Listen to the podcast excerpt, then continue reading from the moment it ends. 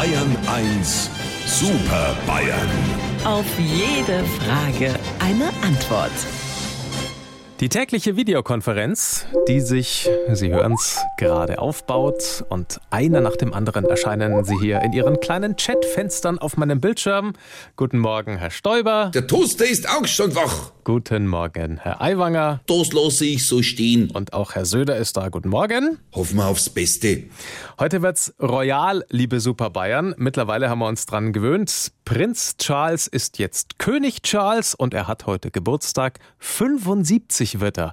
Äh, deswegen meine Frage, interessiert Sie eigentlich, was da so im britischen Königshaus alles passiert? Lieber Herr Morgendings, ich sage wie alle großen Britannier, Queen shave the King. Äh, Mehr Interessantes gebe ich nicht her.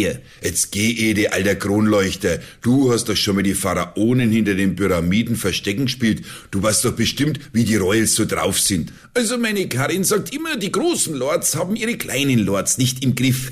Ich äh, weiß aber nicht genau, was sie damit meint, weil so unterschiedlich groß sind diese Lords doch gar nicht. So, so, um die bucklige Buckingham-Bagage geht's also heute. Ich kann dazu nur sagen, dass der Charles das beste Beispiel dafür ist, dass wenn man zu lange in der zweiten Reihe gehalten wird, dann hat man es als Anführer einfach nicht drauf. Wenn es jetzt eine Anspielung sein soll, dass du befürchtest, du verlierst in deiner Stellvertreterposition deine Führungsqualitäten, kann ich dich beruhigen. Man kann nicht verlieren, was man nicht hat. Lieber Lukas, da muss ich dich dirigieren, äh, korrigieren. Wenn man etwas nicht hat, äh, hat man es schon äh, verloren. Also gut, dann führe ich heute mit euch zwei die Diskussion um Herrscherqualitäten. Wisst ihr, was der Unterschied ist zwischen mir und dem König Charles? Er hat die größeren Ohren, er spricht besser Deutsch, der Wille zur Macht. Er hat sich nicht getraut, dass er zu seiner Mama sagt, ich will die Krone. Dann hat er auch nicht verhindert, dass einer von seinen zwei Schratzen so eine durchgeknallte Hollywood-Truller heiratet und seinen Bruder hat er erst recht nicht im Griff. Ja, das könnte mir nicht passieren.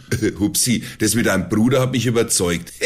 Weil das ja klar ist. Also lieber Herr Morgendings, wenn Sie uns wieder auf dem Monitor vierteln wollen, fangen Sie Ihre Maus und klingeln Sie durch die Kamera. Sie wissen ja, wo unser Bildschirm wohnt. Unsere Super Bayern. Auf jede Frage eine Antwort. Immer um kurz vor acht in Bayern 1 am Morgen.